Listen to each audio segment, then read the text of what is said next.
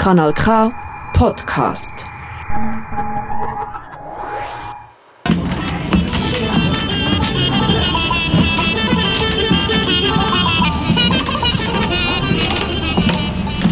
Liebe Zuhörer, das ist die Sendung in bosnischer Sprache auf Kanal K. Im Fall, dass ihr die Sprache nicht versteht, hoffen wir, dass noch wenigstens der musikalische Teil gefällt.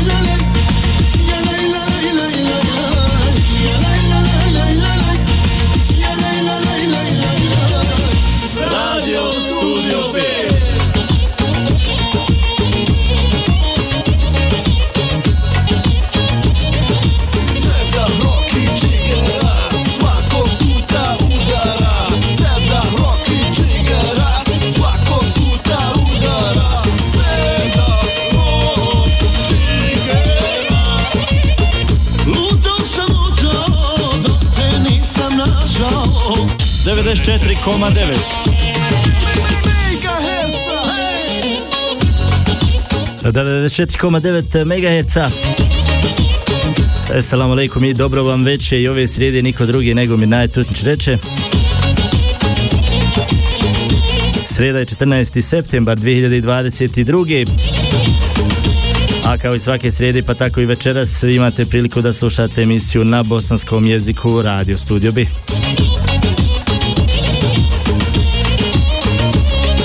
Poslije gostovanja našeg prijatelja Avde, mi smo večeras doveli još jednog našeg prijatelja s kojim ćemo pričati, s kojim ćemo se družiti i čuti lijepe informacije kao i svaki put kad god mi ovdje srijedom se družimo, vi uvijek ili se nasmijete ili dobro pojedete ili se nasmijete. Sam rekao će dobro nasmijete. Onda ili se dobro nasmijete ili čujete nešto pametno. I ja sam izgleda isto više za ovako evo za intro.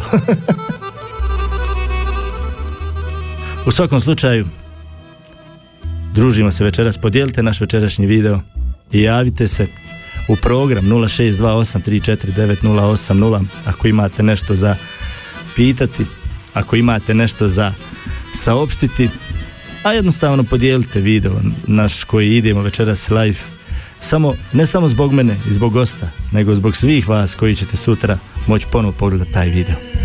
Bosno, hladna plemenita, pod igmanom svoj si izvor skriva. Preko polja i mnogih gradova, na put se dugi zaputila. Preko polja i mnogih gradova, na put se dugi zaputila.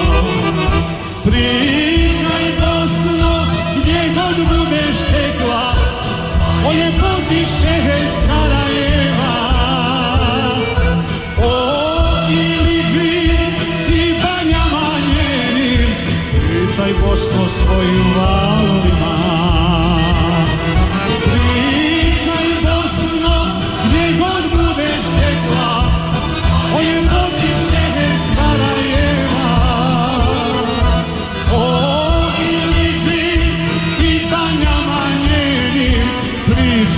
Pričaj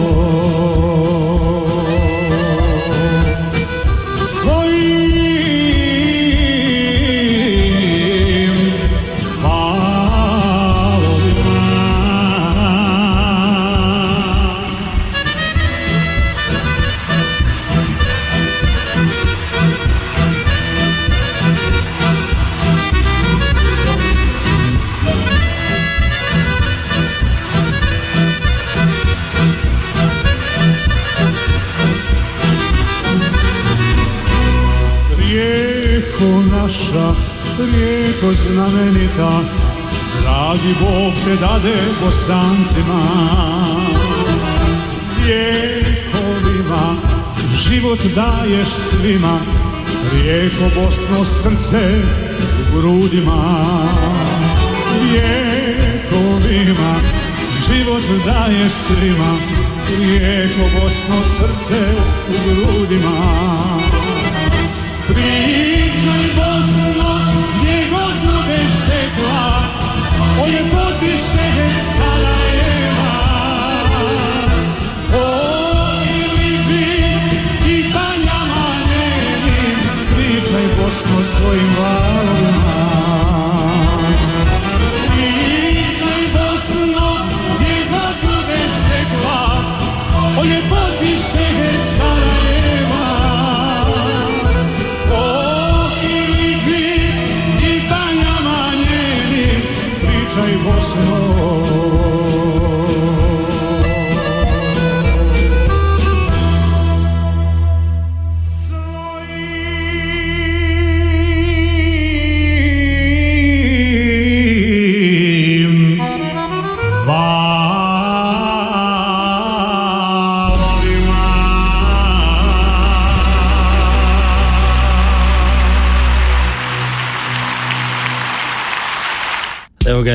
Saju Rahmet smo oživili.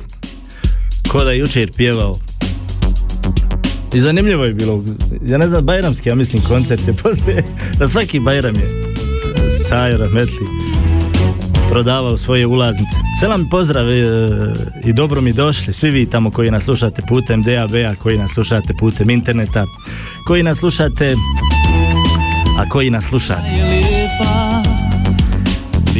Kao i svake srede mi e, počnemo ovako nekom dobrom sevdalinkom da se ne bi bacilo u zaborav ta naša dobra pjesma, ta naša stvar koja e, treba vječno da živi kao i mi sami koji se e, cijeli život trudimo, evo ko radi taj i greši i ja sam, meni se nekad jezik bude mi ono brži od pameti, ja bi nešto pomislio da kažem, međutim ono se zapetlja i, i ništa. U svakom slučaju sreda je 8 sati uh, vrijeme za emisiju na bosanskom jeziku. Iznenadio sam se, moram vam se pohvaliti malo, iznenadio sam se kako i moji kolege ovdje na kanal K, kako stvarno ovaj, suosjećaju se sa mnom i kad se nešto desi to sve i vjerovatno možda imaju oni svoj neki interes, ali je jako lijepo vidjeti kad te ljudi cijene i respektuju i podržavaju. Naravno, pošto oni inače slušaju moje emisije, jer možda im nije, ni- nije im logično da vi svi toliko slušate moju emisiju i onda oni možda kontaju, Bog zna šta on tu priča. A ja i naravno ovaj puta pozdravljam i kad bude taj dolmečer preveo i moju, moju besjedu, vjerovatno će im biti drago.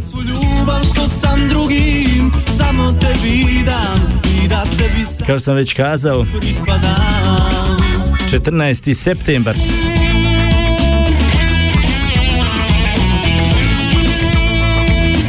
...258. dan u... do kraja godine kada je svega neki 108 plus minus. Svi vi koji ste imali rođendan sretan vam rođendan. Svi vi koji ćete imati sretan rođendan i naravno koji danas imate. Zabavljanja riječi Čini mi se svake sjetim se Za sve vas eh, koji ste moji, koji možda niste čuli, a svi ste 100% čuli da je kraljica u 96. godini napustila ovaj svijet. Mnogo toga našla Utočište je kod Boga tra Evo Sanur kaže još malo pa plata. Noćas pred tim vratima sam ja I molim da mi je da Sada kad bi mogo biti Znači kraljica preselila i Samo jedan sad Bog samo zna gdje se nalazi, šta se radi s njom. što sam drugim Samo tebi dam A mi ovi koji se bavimo tim nekim stvarima, izučavanjem tih nekih ljudi, eh, vjerovatno niko od nas ne bi bio na njenom mjestu. Ali eto da vam ne duljim o tome, e, u svakom slučaju da znate da dolazi isto vrijeme, e, to jest glasanje, svi ste vi glasali, vjerovatno poslali tu svoju kovertu i e, jednostavno mi se u zadnje vrijeme, pogotovo u našoj grupi, pokušajemo uvijek onako sarkastično ili dobro se nasmijati na račun naših tih nekih vođa, bez obzira iz koje stranke, ali eto nekako u zadnje vrijeme ta SDA svima nekako zakačila ono skroz ti neke izvala, pogotovo u zadnje vrijeme, ja sam baš htio te pitat, šta misliš, da li je i Bakir dobio ime po Bakiru ili je to bilo slučajno? Mislim, to stvarno treba pitati. Naravno, bilo bi mi drago da podijelite svi vi večeras koji nas pratite putem e, naše grupe bosanci.ch jer idemo live. Eto, uzeli, izabrali smo ove neke e, pjesme koje nam nadamo se neće ugasiti Facebook. Biće nekog, e, neke live muzike, ali naravno mi ćemo pogotovo sa našim sa našim gostom večeras da mu habitimo, da pričamo, jer mislimo da je vrijeme da se nešto progovori, pogotovo poslije reakcije kad je naš Avdu bio ovdje zajedno sa mnom, pa kad su ljudi zvali, pa kad e, su imali pitanja, pa kad su nešto kazivali, mi naravno kao i uvijek e, podržajemo sve one ljude koji e, hoće da kažu i imaju svoje mišljenje.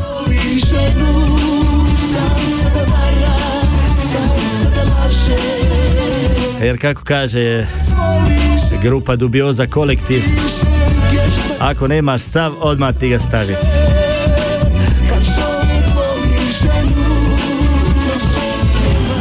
Dakle, još jedan puta 14.9. Večeras kažu da će kiša trajati tri dana. tako da sutra nemojte kišobran da zaboravite. je bilo crveno A je s pameti Sam upravo krenuo Na sasvim drugu stranu Srećom Da sam bio karakter sam poveo mater Da još jednom pogleda Walter U kino partizanu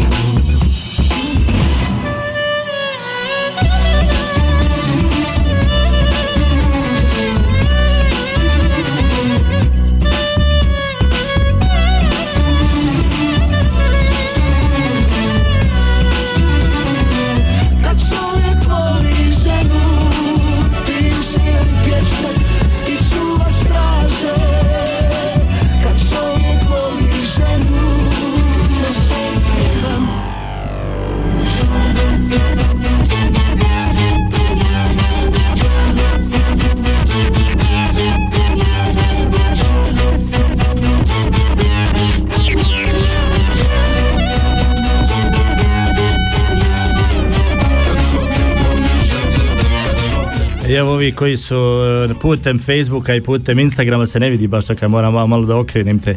Ja toliko baš i nisam večeras bitan. E, naravno, selam Alek, e, Efendija Murisu, kako si mi ovako večeras, e, da li je sve u redu, kako se ti snalaziš u ovome, u ovoj tehnici cijeloj, ovim ekranima i to sve. Aleikum selam i tebi Mirnajete i našim slušalcima radija kanal K. Pa da ti kažem, ja nisam ekspert u nikakvim tehnikama, ovaj, ali mogu se snaći, tu sam sa čovjekom koji se bavi tim stvarima, inače poštujem dakle struku i ono što ne znam, znam da upitam i onda nikakvih problema nema. Jest, onda, ja, ja isto volim, ja isto se ne volim miješati. Kad neko zna nešto bolje, ja kažem, de ti, brate, to, onda nekad dobijem kritiku, kaže, što ti mi, najte, ne probaš barem, znaš, kaže, ostaniš glup i to sve, pa dobro. Oni što probaju možda kasnije. Ali opet, jedan puta sam a, neke sla- iznio kolače od supruge i kaže, ovaj jedan, pa zar se i tim baviš? Pa rekao, dobro, onda moram malo premzati. Evo, mi smo večeras a, ovdje došli, stvari, sastali se m, nakon gostovanja na našeg Hadži Avdi, kojeg selamimo e, direktora Eden centra gdje ćemo večeras e, ponovo da pričamo o Eden centru. Ne zbog, to, ne, ne zbog Avdi nego jednostavno zbog stvari koje se jedno, e, dešavaju ili trebaju dešavati u tom centru e, koje nude nešto za nas Bosance, Bošnjake za te ljude sa Balkana koji mogu svi da dođu koje stvari jednostavno koje se mi nemamo toga. Znači mi nemamo stvarno toga, mi imamo nekako samo u zadnje vrijeme se baziralo sve na džemat i sve ako se nešto ne dešava u džematu, znači mi nemamo ništa, nemamo gdje odvesti nekog prijatelja onako na večeru, onako na kafu. Znači uvijek se tu sastavim po nekim ovim švicarskim restoranima i to sve.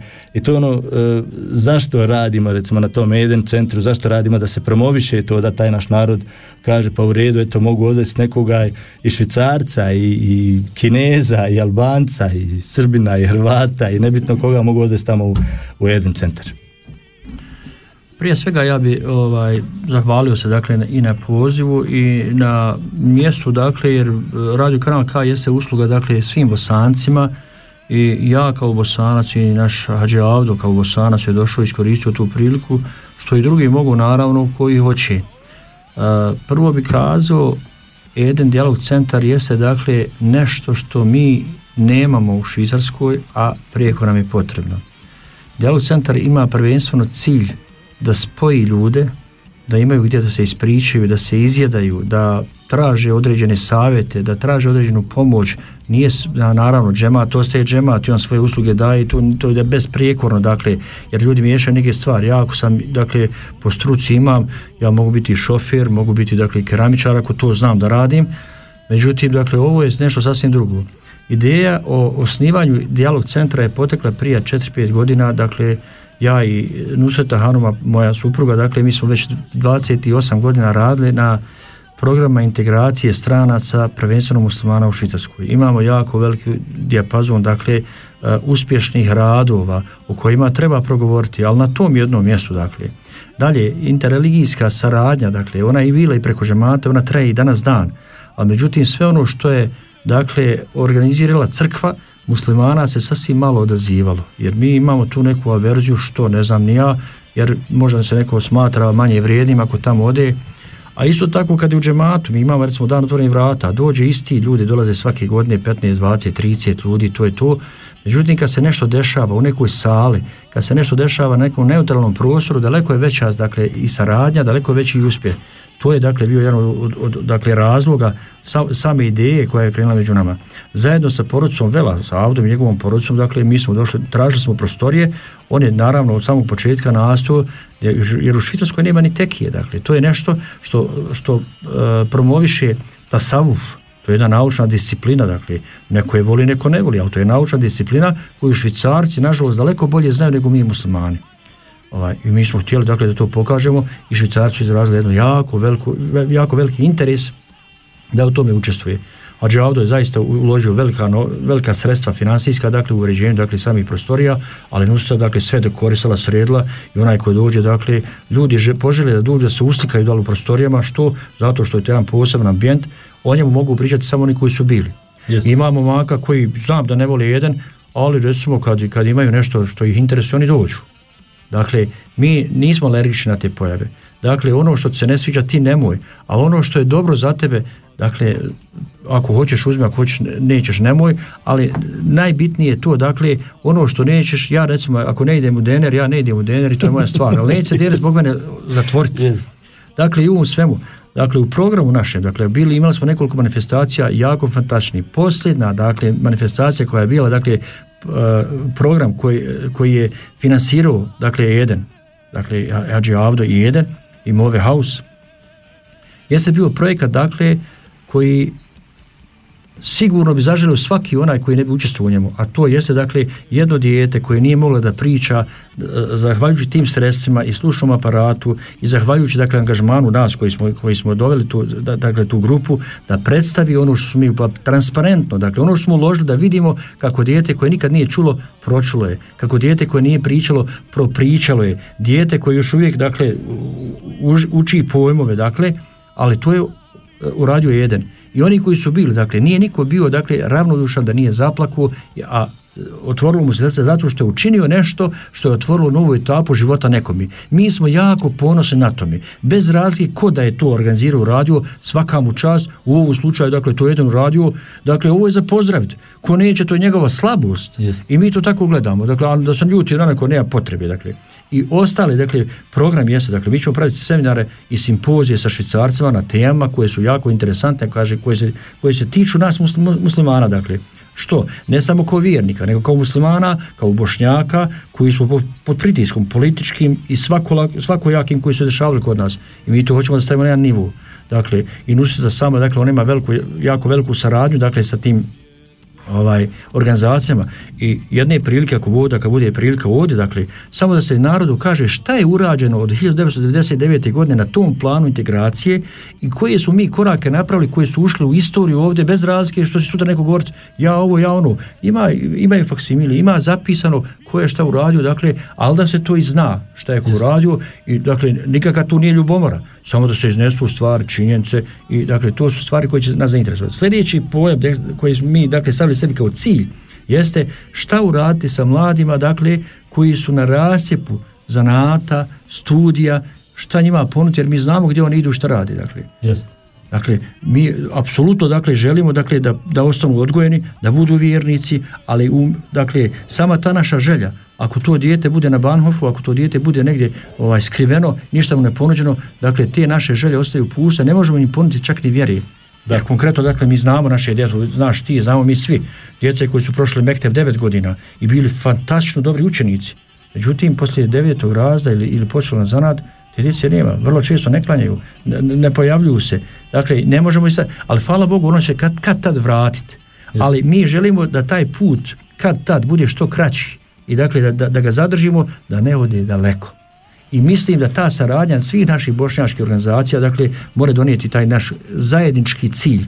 Mi podržavamo džemat, svi smo džematle i to ćemo biti, ali isto tako, dakle, mi što očekujemo? Samo, dakle, da se taj rad naš pogleda, da se pregleda, da se ljudi uvjeri, jer priča na pamet, ja ču, nešto se desilo, ja mislim da je se nešto tako i ovako, to su, dakle, naše razmjerci koji se dešavaju i vrlo često luče neka neprijateljstva. Mi to ne želimo. Dakle, da. dijalog dakle želi da, da sve ono što nije u redu, hajde da to popravimo. To je cilj dijaloga i zato se tako i zove A1. Zna se, dakle, jedno od dženevskih bašći? E, jedna, jedna stvar ima, e, to, ja ne znam da li sam dosta razgovarao, ja sam, e, da sam o tome pričao, ja sam recimo isto kroz čitav svoj nekako život i ovdje i od kako imamo te, tu grupu Bosanci a mi smo nekako uvijek pokuša, e, pomagali tim ljudima u. Evo recimo danas, e, ja sam jedan puta spominjao, kad je pomozi.ba, danas jedna od najjačih organizacija možda čitavom Balkanu. Znači, mi, smo, mi smo ovdje, ja i moja ekipa prijatelja, mi smo sakupili 800 franaka za, oni su tada počimali sa kokama, nosiljama gdje su kupili koke, pa su prodavali jaja, pa su oni tako startali. Znači, ta organizacija pomozi.ba i, ovaj, I mi smo uspjeli, znači mi danas, evo ja, kad god vidim i Elvira i kad vidim te neke uspjehe koje oni danas lansiraju, ja znam da svaki onaj čovjek koji je učestvovao u toj akciji tad kad sam ja to pokrenuo i ja vjerujem da ono, da sigurno ima nekog hajera od svega toga, znači jer nije, nije to sve bez veze, naravno mi nismo navikli, mi nismo navikli da ljudima dajemo šansu. I nismo navikli da ono kad neko tek kad neko uspije mi onda nešto, nešto bi se grebali, nešto bi mi pokušali da se od njega, ono, da, da uzmemo od njega nešto. A dok je on na dnu, ono, mi, joj, šta će to, on, šta će, kako će ovo, ono, pa eto, evo sad recimo primjere tog jedina, zar, zar nije dovoljno doći sa ženom, sa, nemam pa s prijateljima, popit kafu, vidjet, uh, uvjerit se sam, znači ne treba tebi niko, i na kraju krajeva ne znam da neko ima pravo da ti se ovaj, eh, za tvoje pare da ti govori gdje ćeš ti ići, šta ćeš ti raditi, da bi ti nekome hato čuvao, sad ti nećeš otići kod u jedan na kafu zbog toga što nemam pojma. Menajet dolazi tamo ili ne znate šta. E, Pazi, mi smo dakle prvo htjeli da obezbijedimo nešto što mi na ovim prostorima nismo imali. Jest. To jeste prava bosanska kahva se pije u Edenu. Dakle, i to je nešto, možda i drugi ljudi sad nabave, nije nikakav problem, ali jedan je to prvi donio, plasiru i to je to. Mi nismo prva čabđinca, postoji čabđinca u Luceru, ne znam gdje se pravi, nismo ni žurili, ali to isto tako, dakle imamo i roštilj, imamo kuhinju bosansku, dakle mi nudimo i sarmu, mi nudimo i paprike, i gulaš, i bosanski lonac, bosanski lonac, dakle nudimo ovaj, palačinke, deserte, kadajf, e, hurmašice, baklavu, ne turske baklave, nego naše. Turci svoje nek forsiraju, ja ništa nemam protiv. Ali ja volim bosansku baklavu, dakle, jer mi je ona prirodnija, sa njom sam odrastao i daleko je ukusnija i bolja, bogatija na kraju krajeva, nema tu nikakvi zeleni u njoj, tu je ora, i ono što treba da bude. Jest. Ali, dakle, to je sve usputno u, u našem radu, dakle, ponuda, jer neko želi da jede. Jedan, jedan od problema jeste danas se, dakle, ljudi su okupirani poslovima, obavezama. Mi, mi smo ponikli na takvoj bosanskoj kuhinji, ostajemo nekad i željni, dakle, te naše hrane, a što, ne, nema ništa ni protiv ove hrane koju mi jedemo, dakle, ali ne- jesam protiv brze hrane koja se dešava vrlo često, što naravno nije zdravo, dakle, možemo mi to govoriti, sviđaju se meni ćevapi, ali nisu oni toliko zdravi koliko jedan bosanski lanac, to je tako, ali ljudi jedu više ćevape, a evo imaš ćevape. Ali da imaš u ponudi nešto dakle što je tvoje. Dakle, nemoj da falim ja italijansku picu, imam mi bosansku picu. pa Italijan nema bosanskog suhog mesa i nikad, Jest. nikad ga ne može imati. To ima neke salame, ali nema, bosansko meso je dakle suho na pici koju mi nudimo. Dakle, to je nešto što je naš proizvod. I naš kuhar, dakle, to radi stručnjak, dakle, onaj, za picu. Jest. Dalje, dakle, ono što je bitno, mi želimo, evo, imali smo, dakle, to, to druženje. Imamo sad u subotu, ako voda, druženje sa Mustafom Isakovićem, čovjekom ko- koji je obilježio današnjicu, dakle, sa nekoliko jako, jako jakih poruka putem Ilahija i nama je želja, dakle, da se to čuje i da ljudi naši vide tog momka, dakle, da je to jedan prirodan čovjek, čovjek koji je za saradnju i on dolazi u subotu, dakle, i da naši mladi se sa njim upoznaju. Dakle, nismo htjeli namjernu sali, da mi pravimo fešte, koncerte, ne. Nek to drugi rade. Mi smo željeli dakle da napravimo jedno druženje gdje će se svak sa njim i pozdraviti i upoznati, razmijeniti možda telefone, Nadalje, da vidimo komu je pisao tekstove, dakle, ti Ilahija. Recimo, devet heroja koje on napisao, dakle, to je ušlo u historiju onaj, na- našeg naroda, naše nacije i mi to trebamo njegovati. Da li mi znamo tu Ilahiju na pamet ili ne znamo, sami sebe odgovorimo. Ali ajde doćemo tu da podržimo čovjeka, dakle, i koje još on projekte ima, Možda mi imamo neki želja da taj čovjek, recimo, vrlo često ja sam tražio od nekih tih učača, recimo da snime deset posljednjih sura, da djeca bolje, lakše mogu učiti, što ja znam, to kad sam radio kao imam, danas nek to nastavi mami, ali ono što ja, dakle, želim da, da, da, da kažem za današnje vrijeme, recimo, Mevlu, dakle, on je, on je nešto što je bilo za mene, čas historije islama za muslimane. dakle dokaz za to jeste, svi naši ljudi su čuli za Hazreti Fatimu, ona je kćerka Božijeg poslanika, čuli su i za unučad Božijeg poslanika Hasana i Huseina, a 99,9% ljudi ne zna da je poslanik imao dva sina. Ili ako zna, ko je, kako su se zvali, ne zna ni to. Zbog čega? Nema ih u Mevludu. E ono što sam ja htio, da se promijeni taj tekst, jer naš narod je, ima dakle na, takvu naviku slušanja, učenja o vjeri, dakle da taj čovjek koji ima melodičan glas, da nam on to približi, da bi ja i moje društvo i moja mahala naučili i nasilili da se propitamo, ono, kako se zvao poslanikov sin, a kad su umrli tako dalje, da znamo osnovne stvari. Što? Jer je to poražavajuće za nas, imamo dakle naše, našu djecu koja o svim bitnim futbolerima svijeta znaju broj kopačaka koji nosi. Jest, jest. A, a poslanik je dio šeharete, bez njega nisi vjernik.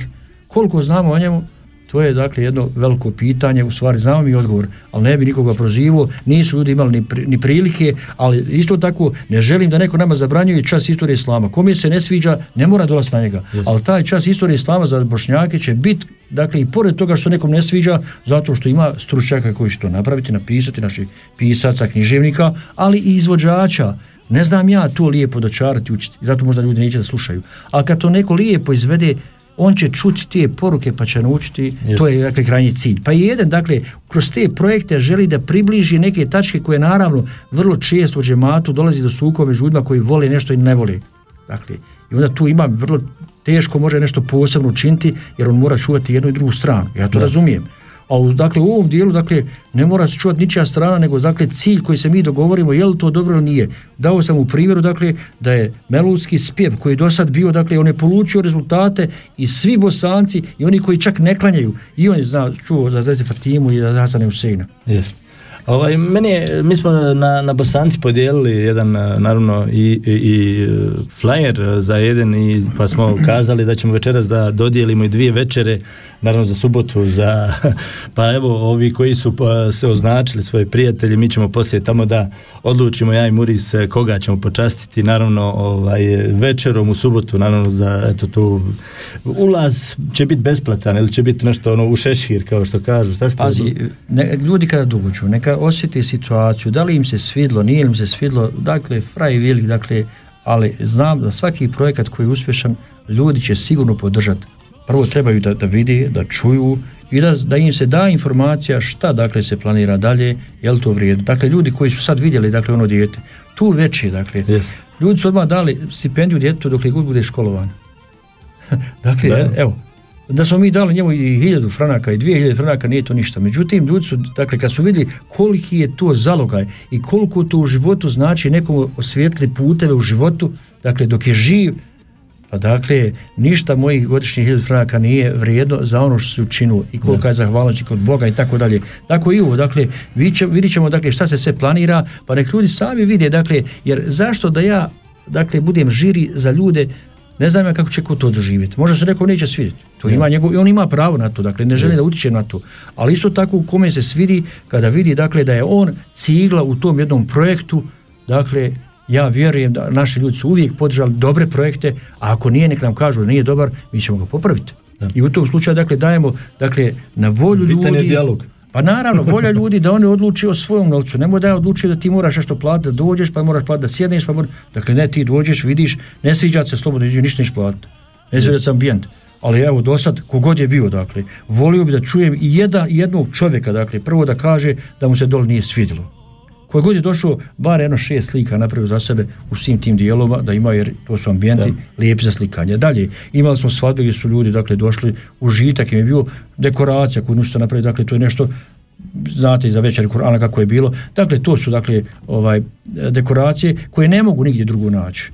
Dalje, ambijent sami, dakle, ovaj, to su grupice, dakle, do 80, 70-80 ljudi i on to filo spakuju prvo rođendanske, te, neka obilježavanja, dakle, druženja, poslovne večere, ljudi su prezadovoljni. Dalje, isto tako želim da podvučem, dakle, nikakve članarine Eden niti je imao, niti je ko plaćao, što je znak Dakle, ne može biti ni džemat, ne može biti ništa drugo, jer ja ne znam da postoji u životu džemat da ne, ljudi ne daju članarinu, pa da ne daju Sergiju, pa da ne daju dalje dađbine. Pa dobro, eto, saznalo se. Toga nema, dakle, što je znak, dakle, da apsolutno, dakle, to su priče u havu. Dakle, to što smo mi za vrijeme pandemije, pa Jel grmi meni stomak se čuje. izgleda da grmi. ovaj, to, To što, to što smo mi za vrijeme pandemije, dakle, ovaj, jesmo klanjali nekoliko džuma, jesmo jedan prvi bajram, jesmo klanjali, dakle, ovaj, poslije toga, dakle, nema više potrebe, jer nismo na drugom mjestu imali, ja sam bio tada slobodan, poslije toga sam imao obaveze, imao sam čak neki ovaj, angažmana i u arapskim tamo džematima i tako dalje, danas je to sad, dakle, nema nikakve osnove da neko to, ovo i ono, ja, ja, znam vrlo često zbog tih priča, ljudi nekako ne žele da dođu do nekome na hatur. Nikom ti ne ideš na hatur doći, dakle, ako ti dođeš na kafu, ti, dakle, nikakva predavanja ti ne trebaš da slušaš, ni ti ih ima, dakle, Jest. a dakle kad budu tribine dakle konkretno mi dovodimo goste dakle akademike koji će doći na tribinu. Ako se ne sviđa nećeš doći nikakav nije problem. Ako se svidi ti ćeš doći. To ti je kao bilo gdje drugo. Da. dakle ne, ne zaudaramo nikakve druge tuđe poslove ali u ovom smislu dakle ako nekog interesuje u medicini kako dočekat starost Dakle, ako je u sali, čovjek će doći da to posluša, jer ga interesuje. Da. Da. li je to jedan u džemati, god da je. Dakle, bitna je tema. Dakle, za mene je to slobodan razum koji sebi nađe, ja ću otići tamo zato što me to interesuje. A ne da bil ti išao, na šta ti misliš, bil ti išao, pa ako ti ne bi, ja bi. Ti nisi platio porez, ja ga plaćam, neovisno što neko nije. Pa dobro, to, to svakako je vidi, e, mi smo, mi smo svi na nekako ovaj, e, imamo osjećaj da mi ne dajemo, iako svako kaže volio bi nešto novo doživiti, ali jako teško dajemo šansu nekome novome i možda bi to bilo vrijeme da se, da se promijeni. Mi, hvala Bogu, dakle, nema potrebe da kukamo. Ima jako dobri ljudi koji su prepoznali od samog starta. Dakle, ima neko koji je bio u nekoj toj sumnji iz razloga što su ljudi svašta pričali. Ja sam poručujem, dakle, kogod bilo šta ima, bujrum dođi, provjeri i reci sve što ne valja, mi ćemo se izmijeniti, sve što ne valja, dakle, izmijenit ćemo. Što? Zato što smo otvoreni, a druga stvar, dakle, a hoćeš ti sjediti, jesti, piti, učestvovati, pomagati nešto, to je tvoje privatno, hoćeš, nećeš, niko nikoga nego ni nešto, nikakvih obaveza nemaš, dakle, ali samo molim te, ti dođi, nemoj dozvoliti da neko drugi misli za tebe. Dakle, naš je problem što vrlo često a, neko nam se ubaci da on smisli za mene i donese informaciju i onda ja to prihvatim, a to je tako. Živ je bio, dakle, nikakav nije problem, ne smijete niko vrat, ne smijete niko krivo pogledat, dođeš ti, vidiš, kažeš i onda ti pričaš priču, šta si vidio, kako si to doživio. I ako ne valja, slobodno pričaj, ali samo šta si vidio, šta si osjetio, a onaj, nama bi bilo drago kad bi bile te kritike pa da nešto popravimo. Evo ako neko ima pitanje 0628349080 bilo bi nam drago naravno i da pozovete jer kao što je samo, sama riječ dijalog znači nama je potrebno svi vi koji imate ovaj pitanja slobodno možete pitati naravno u subotu kako se adresa to sam mislim sam Laurencen Forštad 89 u Aravu, dakle oni parkplaci onda su sve može se parkirati ili su onda neki Pa zauzeti? bit će označeno gdje se može parkirati, dakle savjet je da što više ljudi dođe s jednim autom, dakle da, da, da ne budu svaki za sebe jer ipak je u gradu da. Pa grad, a druga stvar u gradu imamo dakle gradski parking, garaže dvije, naprijed, da, da. dakle bez ikakvih ograničenja, a ovdje imaju dakle imaju tri bezuhera, ima nekoliko onda parkinga koji će se gdje se može parkirati, ali dakle u gradu dakle sve je otvoreno dakle nije uopšte skupo, pogotovo poslije 7 sati se ne naplaćuje, tako da može čovjek da, da a sve u blizini u centru grada, dakle s Banova je 3 minute. Evo još jedan puta 0628349080 bilo bi nam naravno drago da pozovete, da pitate ako imate nešto, evo sa mnom večeras Muris eh, Efendija Purić, eh, direktor Tome Jara mi stajao večeras sam se stvarno ovaj, eh, vjerovatno umor, umor, danas sam ključeve čak zaboravio, ne vjeruješ? Dakle nešto dešava s. Pa nešto se baš ono izgleda ove meno, pa evo Pa, kaže. pazi, evo što se tiče samo, dakle, Hadži Avdo Vela je, dakle, predsjednik, dakle, dijalog centra 1 i ovaj, on, dakle, kao predsjednik i najveći ulagač, naravno, u sva ta sredstva, dakle, on ima jednu veliku zaslugu, također Nusreta koje, dakle, sve te stvari osmisla i događanja i određenih projekata, također, dakle, mi smo imali dobru suradnju sa kantonalnim dakle, organizacijama vremenu pandemije, da su jedan fin dio sredstava financijskih dalje nismo radili, dakle, nismo imali priliku da radimo, Da. Nadalje, dakle, imamo u programu mnogo tih nekih stvari koji će se dešavati, ali burum, dakle, na, na ta druženja, da ljudi kaže šta to njima, dakle, paše. Evo jedno, jedan od, od, od, od dakle, od projekata koji će se voda ubrzo desiti, dakle, ljudi iz područja Sanđaka, dakle, obježavaju djevačko veći, e, dakle, prije udaje mlade, prije njenog vinčanja, dakle, druženje sa njom, šta se tu tara radi, kna, koja je i kod nas u Bosni bila, dakle, poznata, danas to kod nas 99% niko ni ne zna, niti ko radi. Danas je bitno pjevač. Ali želimo, dakle, ali to je, dakle, pjevač bude, dakle, na, na, na, na fešti, nije to nikakav problem. Ali, dakle, želimo da kažemo koja je procedura. Dalje, putem drame želimo da pokažemo kako ide prošnja u muslimana. Kako se prosi djevojka. Dalje, kako se organizira svadba. Zašto da mi prepisujemo nečije svadbe tamo koje čak vrlo često zaudaraju na neke probleme. Imamo mi svoj princip koji je jako, jako fin.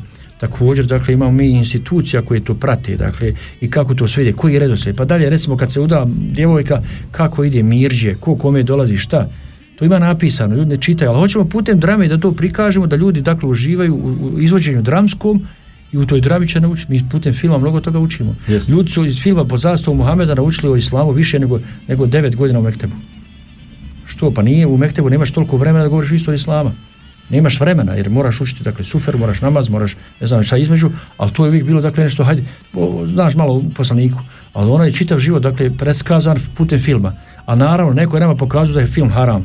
Međutim, dakle, evo, pokazalo se, na, dakle, najveći isto, historijski, dakle, čas je bio po zastavu Muhameda u Bosni, dakle, ja se sjećam 78. godine kada je došao, u kinu je četiri predstave igru mjesec dana i najgledaniji film u, u Evropi tog vremena. Mi kažemo, nije dobar, dakle. Ja, pa ne, ali, kod na, ali to je ta Pa ne stvar. znam mi- ja u filmu ništa ću ja kažem dobar, mislim. Ali mi se uvijek, mi se uvijek sudaramo sa nekim tim drugim stvarima umjesto sebe i svoje da cijenim. Evo ja, ja stvarno uvijek počinjem od sebe, iako nailazim uvijek na te neke uh, kritike, napade, na te neke stvari koje uh, jednostavno ili me ne razumiju ili neće da razumiju, znaš, ali onda kad dođe do kraja, onda baš sam pročitao negdje, kaže, vratit će se svi oni koji su te optuživali, jer su mislili da su oni drugi bolji od tebe. Međutim, kad su oni vidjeli, upoznali oni drugi, kaže, ja mi najte ti, razumijete? Kažem, ja mogu da shvatim, mi svi imamo uh, u životu neke slabosti, imamo dakle neka teška vremena i tako dalje, međutim mi idemo, ipak idemo dalje, dakle, nadalje, Bog daje čovjeku priliku da se i pokaje, međutim mi kao ljudi, kao stavljamo se iznad Božije volje da mi nešto ko ne damo. Pa ko sam ja da tebi nešto ne dam, dakle, na kraju krajeva šta sam ja sve u životu Boga uvrijedio, pa tražim da me oprosti, isto tako koliko sam puta ljude uvrijedio, zašto mi je teško, u stvari nije to teško, za normalnog čovjeka. Najve, najjači je čovjek onaj koji zna da traži za op- oprost i najjači je čovjek koji zna da oprosti.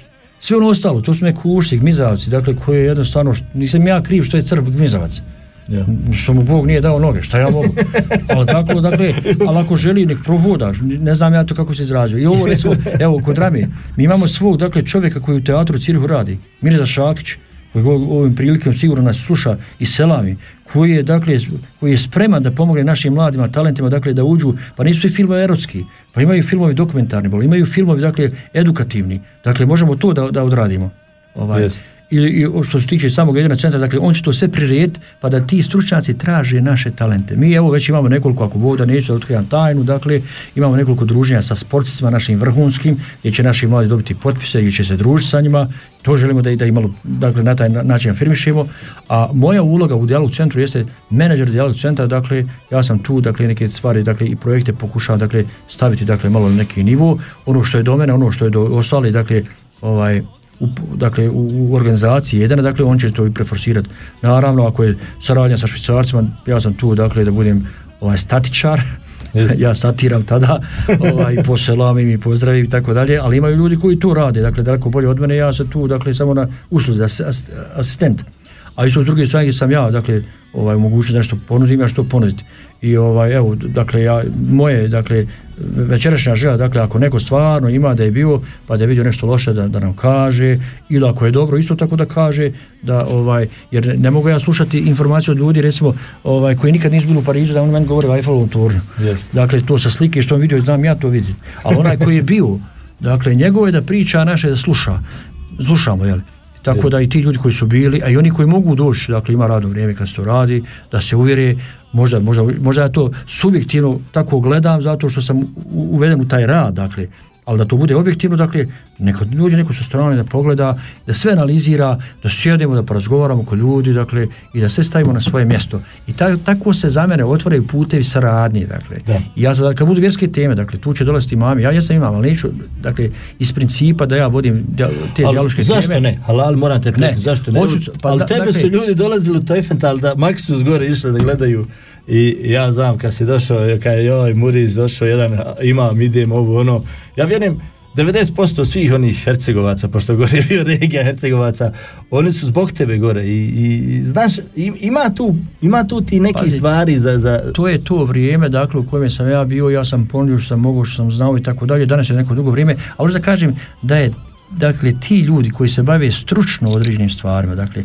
mi mnogo znamo o medicini, dakle, ali evo da dođe neki doktor da on Da. priča o medicini. Iako mi znamo, ja položio prvu pomoć, dakle mogu da pričam o zamotavanju ruke, po pekotine i tako dalje, ali to je nešto, to je jedan mali dijelić, ali stručnjak kad dođe, ja ne pričam čak ni o zavojima, iz razloga što je ipak tu stručnjak. Ne, ja ne želim da kažem neko je bolji, neko je slabiji, ali ako je neko stručno, dakle vezan, dakle profesionalno se bavi nekim poslom, daj neko govori o tim stvarima. Dakle, ja mogu možda postaviti neka pitanja koja će asocirati za neke druge teme i šta ja znam, neke odgovore koje možda taj predavač nije htio da kaže, ali ja sam za tu saradnju, dakle, da dođe, pa danas sutra da pazi, doće, doće, uh, imam, evo, imam nekoliko albanaca koji perfektno govore, dakle, njemački jezik, a, imat ćemo neku temu, dakle, što ne bi došao, ovaj, dakle, taj imam koji, koji govori e, perfektno njemački jezik, da on dođe kad budu švicarci, da on prezentira te neke stvari, mi možemo se dogovoriti oko teme ili neka mišljenja, ali da je on iznosi iz razloga što je, dakle, on je sposoban za to. I ja to tako i gledam, nije to nikad ničija mahana, nego samo nečija sposobnost i da iskoristimo dakle svaču tu, tu, tu ovaj, sposobnost da je on plasira, a ne da ja kroz svoje slabosti želim da plasiram neku svoju vrijednost. Ne, to ne ide. Dakle. Da, to jest. Evo, onaj, e, ostalo vidi kako brzo vrijeme prolazi, evo još ostalo neki 18 minuta večerašnje emisije, ja nešto ono muzika, ovo ono kako muzika, mi kad se raspričamo to. Ali evo, ovaj, htio bi ovdje da ima vode i tu.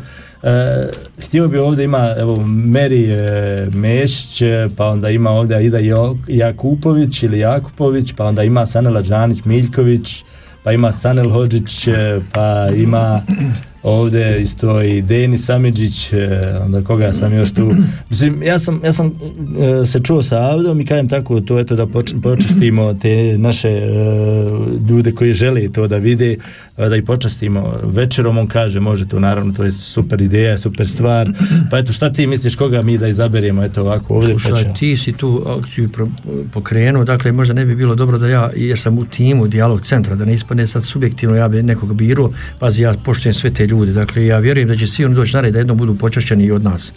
Ovaj, jer mi znamo i takvu feštu napraviti, dakle da dovedemo ljude i da mi dakle, počastimo. Mi smo imali recimo internacionalni iftar smo zvali švicarce, iz ljudi iz Bangladeša, iz Indije, iz Irana, iz Sirije, iz Iraka, ovaj, švicaraca, naših ljudi i mi smo to oferirali dakle, da ti ljudi iftare Isto tako za, za naše goste, dakle, bit će i tih prilika. Sada ja biram, volio bi da to ti uradiš, ti si pokrenuo, dakle, taj... Ajde, evo, ja ću onda izabrati, evo, na, Meri, Klikni, klikni neđe, šta ja znam. Meri je pok- napisala Miki Kajmeš poklon za rođendan. Mislim da bi ovo bilo... ono, Fin povod, eto. fin. Evo sad ćemo mi to odmah da napišemo. Uh,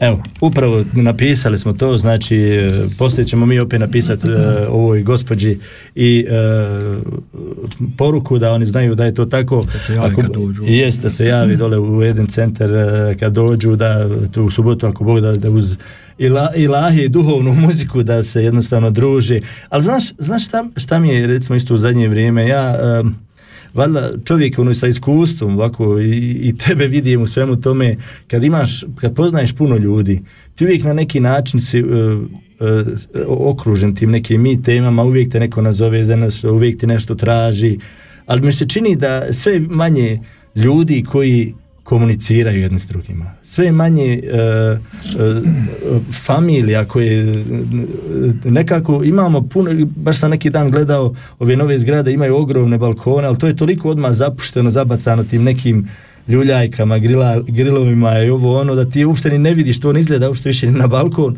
ali svako je nešto sebi, nešto, ono, neku oazu napravio i to niko ne koristi. Ako koristi, on to koristi jako malo e, ili skoro nikako. Evo, stvarno kad uzme, kad uzme čovjek biciklo ono, za treniranje, ja mislim da ono svako kupi, kogod je kupio, znači najprije bude u nekoj drugoj sobi, pa na druge sobe na balkon, sa balkona u podrum i onda neka da, da nekome ili prodaj. I to je ono što mislim da fali tom našem narodu, fali taj... Pazi, mi, jer najte, recimo, prije svega čovjek je, dakle, je socijalno biće i on je, dakle, određen, Bog ga odredio da živi u zajednici. Živjeti u zajednici, dakle, treba da se družimo. Ti znaš, naši, ja sam e, sa suprugom neki dan pričao, naše kuće su bile 7 sa 8, dakle, 56 kvadrata je bilo, obično je podrum bio, dakle, za stoku, a na spratu su, dakle, bile jedan, dvije, tri sobice gdje su živjeli kompletna porodica i normalno vrlo često imali goste na konaku. Danas mi imamo, dakle, e, naše primaće su tolike, ovaj, Ja. a neko terase, balkoni, ovo. Dakle, mi smo to sebi napravili da bi se udaljili. Nema nam niko na konak dolazi, svako ima svoju sobu i mi sjedimo uz primaću i dijete, jedno je u drugu, jednoj sobi, drugo je u drugoj sobi, čak se mi u kući ne viđamo. Biciklo svaki ima svoje, ali nikad niko skupa ne vozi i tako dalje. E, mi, šta je, dakle, cilj dijalog centra? Jeste da te sve, e, ta pitanja, da govorimo zajedno o njima, da svak svoje iskustvo kaže, pa da vidimo šta je to problema i kako da ponudimo neko rješenje, kako mi riješili tu situaciju koja je, re- dakle, ona je realnost.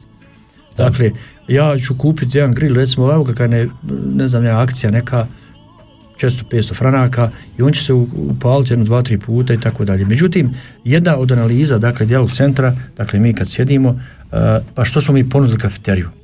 Evo primjer, ja sam kritiku, dakle, švicarce, kako oni gosti im dođu vode u restoran. Meni to bilo glupo. Pa čekaj, imaš kuću, kod kuće i tako dalje. Međutim, meni kaže čovjek, e pazite, kaže, vi imate, dakle, pogrešan smjer razmišljanja. Dobro vi razmišljate, ali smjer pogrešan.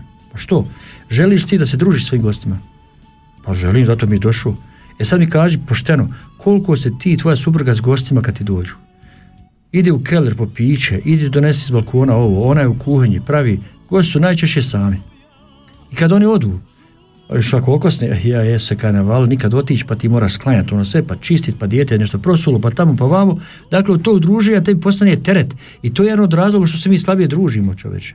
I šta će, u restoran mi niješ ništa donijeti, ne trebaš ništa donositi. Ali kući kad mi donosiš, i ako vidim ti prazni ruku kao štambe kaže nešto, ne, ne priznaje me i tako dalje. Dakle, ima tu spektar stvari, dakle, koje su podobne da se družimo, evo, u dijalogu centra dođe s gostima, drugi će donijeti da jedeš šta ti hoćeš, opreće i suđe, ti ni prat, i kad ti sabereš, dakle, računicu, da si otišao kupiti to meso, napravio to što si htio da jedeš, poslužio, e, ne biti s gostima, tvoj trud koji nikad ne koristiš i ne, ne, ne, ga na papir i na kraju, dakle, e, poslije toga sve pospremiti, oprat sve, pa isplatiti ti tako doći da jedeš i non stop si s gostima. Dakle, to je dio kulture koja nije naša bila, ali ovdje gdje mi živimo, ona je racionalna, jer mi smo ušli u kolotočnu, Dakle, u mene mati nije radila, ona je mogla kod kuće praviti, ali ja sad u mene supruga radi, i u tebe, i ne znam, u tebe, ovoga, onoga, i očekuješ da to bude kubosnije. Pa ne može, jer ti ne daš da to bude kubosnije. Ja, e onda, kad to uradiš, dakle, čista ti je hrana, dakle, svježa ti je hrana, nećeš nigdje jeftinije dobiti i bit ćeš sa svojim gostima. Dakle, i to je jedan od, dijalog centar želi i tako da, da podučimo mi sebe, ja sebe trebam da podučim, jer u mene je bio isti taj princip. Bilo bi krivo kad neko čuje da ga vodam, nije me kući odveo. Ali kad vidim razlog što je to tako, onda su ljudi su savršeno dakle, u pravu. E mi to trebamo trenirati. Dakle. Da.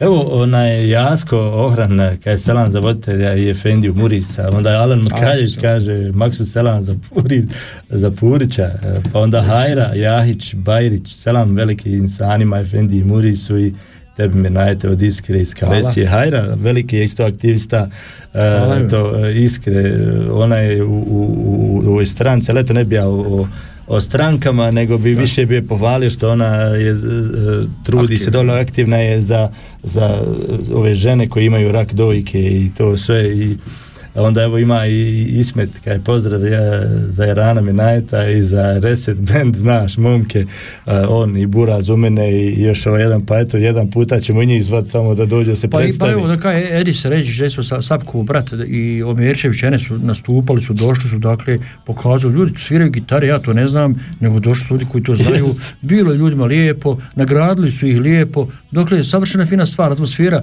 i niko se ni nekoga nije žalio. Jest. I dakle, ja vjerujem da evo sad da, da Omjerčević Enes kaže, ne kaže ili mu bilo lijepo, nek čuju to ljudi javno, Jest. dakle, ili recimo Edis, Edis Ređić odmah se objavio, dakle, pogotovo Hadži Avdi koji ga angažuju i, i Enesu i tako dalje, dakle, pa Hadži Avdi je to napravio taj projekat, treba ga poselamiti, čovjek je uradio nešto što je Jest. jako valjano, Nusreta koje je to sve aranžiralo, svi su kazali da je do desetka, dakle, ne mre iznad da je zaide, jeli, Dakle, a vjerujem da ima sigurno ideja u našem narodu, kao što su ta neka pitanja, kako neke stvari promijeniti u navikama, pa da to bude što bolje. Evo ja obećavam da ću svima onima koji imaju problema sa recimo sa kilažom, sa ne znam, tim problema, imam recept 100%, dakle milion Jest. posto, dakle učinkovit, bez ikakvih problema i poslije kojeg moraš da jedeš koliko hoćeš, da hoćeš da uživaš, dakle da se ne napreda, jesi li na grame nešto evo nisi, ali dakle, budem došli da o tome Mora, pričam. moram vam priznat kad je ulazio sad dole u studiju, ja sam neki morao ga dva puta ga morao pustiti, nisam ga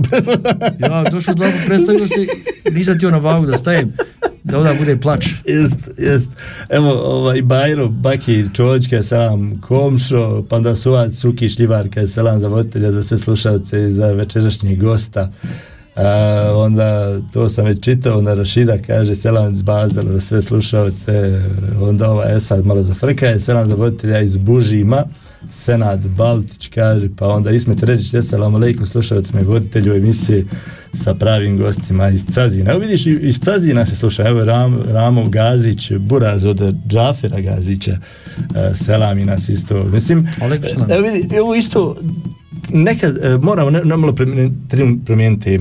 Što mi sad, evo, tru, baš mi je onako, kaže Deđal, ali evo kad čovjek vidi, ljudi sjedi kod kuće i vide nas u Švicarskoj. Znači, telefon, informacija, đa si tamo, đa si vamo, đa si gore, đa si dole, ono, zanimljivo je, zanimljivo je koliko se, recimo, ovako neka malo čovjeka se udubi u te neke teme isto, i ti ako si sam, ti ništa ne, ne dobivaš osim ako gledaš, nemam pojma, neke bezveze serije, ako gledaš neke te e, šovove, što kažu oni, e, jer ti tu ne dobivaš informacije, ali kad sjediš, sjediš sa ljudima, ti uvijek čuješ tu neku stvar. I to su one stvari koje su nama potrebne. Ja kažem, ja isto sam puno puta se razočaram. Neka čovjek se možda i sam isplače, ono, sam sebi kažeš, pa što mi je to trebalo, pa, razumiješ? Jer kad si sam, ti si ono, baš isto ovca kada je napustila stado i onda te, svako te čopi, svako te za nešto uzme, e tebe nema. Znaš, onda dođeš kući, žena, djeca, ono, ti se ne znaš sam, više ne znaš kako bi se postavio, na poslu te maltretiraju, na putu te maltretiraju, gdje god da odeš, e, nisi bitan, ono, ima, dobivaš, vremenski dobivaš osjećaj neke niže vrijednosti, ljudi te traže samo kad mu trebaju pare, ako nešto treba za zajam i to je ono što smo mi, što, što recimo kroz ta neka druženja smo mi izgubili, što ti jednostavno, tebe odmah nervira neko, e šta će on, Pa pazi, to je jedan statičan problem, na- ne samo našeg naroda, ljudi su dakle zavedeni. da da, uopšte kažem za sve, Zašto su ljudima date recimo igraonice, zašto su ljudima date ovo dijete? Dadneš mu igračke da, da se ti malo ko odmoriš, dakle. Šta će on naučiti od igračaka? Dakle, neće ništa. Samo si ga, dakle, e, obavezao nečim, što uopšte nije bitno, jer ne znaš naći metod da ga obavežeš nečim što će mu donijeti dobro. Da. Dakle, dijalog u tom slučaju, dakle, i sami dijalog centar kroz projekte želi, dakle, da približimo načine kako neke stvari usavremeniti. Biznis centar koji je, dakle, dole, biznis klub u stvari, koji je ovaj, također dakle prisutan. Mi želimo tu dakle ne samo da se biznismeni tu sastaju da oni ne, da- dakle ali to su ljudi koji su pokazali da znaju raditi s- s- sa novcem koji znaju eh, dakle mode- modelirati. Pa ako mene interesuje kako bi ja nešto otvorio da mi to ljudi ispričaju kao svaki može na internetu. Pa dobro što nisi do sada otvorio kad možeš Dakle, dođe da, možda ćete neko, dakle, neka od tih, dakle, historijskih slijedova ponuka da ti neke stvari kao pa čekaj što ja ne bi radio za sebe. da, Jer ima talenata u našem narodu. Samo dakle, ne mogu ja dakle, izvući talent u onome što ja ne razumijem, ali postoje ljudi koji to mogu. Dalje, imamo projekat, evo mi imamo također kasu Pomozi ba, dale dole u Edenu, dakle, ljudi ubacuju, ona se puni ramo, ovaj, Mehmedak je dakle zadužen ovdje, on, on će doći to isprazni, odnese, imaš transparentno zašto je otišlo, dakle i pomaže se. Ali stvari u tome što mi želimo, dakle da afirmišemo našeg čovjeka, da on bude stabilan. Da. Imamo naših ljekara, mi imamo da, naših profesora, stručnjaka, glumaca, dakle biznismjera, dakle da naučimo svakog ono što je za nas da se nauči. da. Jer recimo evo ovaj glumac da izabere neki talent, dakle možda ima neka, među našom djecom ono, gluma, dakle talenta za glumu i da bude dakle i poznat da promoviše našu kulturu. Ne Evo moraju svi ni Ronaldo biti. pazi, pa evo, imamo i Ronaldo, ima i onaj Ronaldo što više ne igra lopte, dakle. Ali, dakle, evo Gazić, dakle, ovaj, Šakić Mirza, dakle, On pravi film, dakle, dokumentarni o vremenu dolaska njegovih roditelja. To je nešto što će biti istorija ovdje, dakle, u ovoj zemlji gdje on živi, dakle, da on ima državljanstvo ovdje, ovdje, dakle, ali on pravi taj film, želi da to se upiše u strance historije. Ja to ne znam, niti ti, ne znam, mi moramo danas govoriti o tome, ali to će, ko je slušao, slušao. Ali Da. film je nešto što dolazi, dakle, to je kultura ove države. A u tu kulturu države on ubacuje stvari koje su naše. Da. Mi do sada to nismo imali. I zašto tog čovjeka ne pohvaliti? Zašto ga ne dovesti u jedan centar da ga upoznamo? Samo da ga upoznamo da pijemo kafu sa njim. Jest. Dakle, dovoljno. Da, pa jest, evo, kad, baš da se vratim opet na, na ono dijete, baš je ono, e, zanimljiva je jedna stvar bila, koliko je, to, koliko je tog života u onom djetetu bilo, koliko ono da iskače, mislim, to je- još je samo bilo, znaš, ono, baš je ono, baš je bilo, onaj, šteta što nije još neke druge djece bilo se ono malo igra sa njima i to sve. Pa evo, da, dakle, taj dan prije, tu, prije te onaj, manifestacije, izišlo, je ono, dakle, Špilpac kod mene, kod zgrade dijete, je izišlo, dole su, dakle, ima Albanaca, ima, e, ima Sirijaca, ima Švicaraca. Za minutu dijalog uspostavilo dijete i pravilo im ono igre. Slušaju ga. Ja? Dakle, on ima talenta, nevjerovatno. Dakle, druga stvar, matematičar samo takav u školi, ljudi se ibrete. Ali da nije bilo tog programa, dakle, ko bi došao do toga da ga da. pohvali? Da, to, to je baš ono, kažem, i baš se ono, primijetilo je se ono, koliko je, kolika je pozitiva u onom djetetu, koliko je ono, koliko je jako, razumiješ, jako sa tim svojim onaj, e, problemima, da kažemo tako, recimo koliko je ono pozitivno, koliko se ono smije Pa, koliko hendikep ono... koje je imalo dijete skilno, dakle, jer on je radosno. Kao što čovjek ima neke brige i kad iskine, Da. normalno da je radostan, dakle, i to se moglo vidjeti. Ali eto opet, dakle, u subotu ako voda da, da mi te neke duhovne stvari malo Jest. poredamo kod sebe, Bujru Mustafa Isaković je, dakle, tu, zbog vas ga dovodimo, dakle, ja sam lično sad bio sa njim dole u Bosni, dakle, i moja porodica i, dakle, i Hadži Avdo zna- za njega i tako dalje, ali mi ga dovodimo tu, dakle, da, da bude jedan od razloga našeg okupljanja, e, druženja, dijaloga, priče sa njim, ima sigurno i on neku svoju priču životnu, Jest. dakle, kako on došao do ovoga što je Od koliko sati? Od 8 sati počinje program, međutim mi normalno, dakle od 5 sati može se doći, može se jesti, može se sjediti, dakle da se zauzme mjesto i tako dalje. Znači, e, subota, ako Bog da, od e, 17, evo, od 17 sati možete, u stvari možete doći na večeru, možete doći na ručak i na večeru, znači naravno. to je na vama, kuhar radi Ali- ujutro od 9 sati, ili 9 ili 11, koliko? Od 10 sati do 2, a poslije toga dakle od 5 pa na večer, dakle vikendom Ima- Ima... može, ali eto. Imate znači mogućnost da dođete, pogotovo vi koji ste samci u zadnje vrijeme, puno nas ima, puno ona ima za, za, za te stvari, znači slobodno dođite, javite se, imate na našoj e, stranici, našoj grupi bosanci.ca sve informacije, ukoliko e, ne, ne pronađete, možete nam naravno pisati, mi ćemo vas e, proslijediti ili uputiti, da evo ostalo još svega neke dvije minute. Ha? A to su te dvije osobe. Pa to su te dvije osobe, ona će mislim, pa ćemo sljedeći put kad bude veće sevdaha, pa ćemo onda opet nekoga Da, da. izabrati. Znači da ne bude sad sve od A, jedan je puta, dobro, i to je dobro. znaš, da ne bude sve od jedan puta, Pa uvijek će neko doći na red, dakle. Jest. Ove, što su bile, dakle, nek čekaju dok se sve obrne, jel? jest. U svakom slučaju, eto kajem, ovo je baš onako zanimljivo gdje je rođendan, pa eto, ne bi loše bilo da za rođendan dođu. Muri se, hvala ti puno što si našao vremena da se družimo i ove srijede, pa ako Bog da, do drugog, e, do druge sjedike, jel? Pa nekad ako bude, ovaj, pa u jednom ćemo sjetiti, nema veze. Jest, to jest. Ovaj, u svakom slučaju kada ja... Hvala i tebi i slušalcima dakle, koji su ipak ostavili vremena za nas.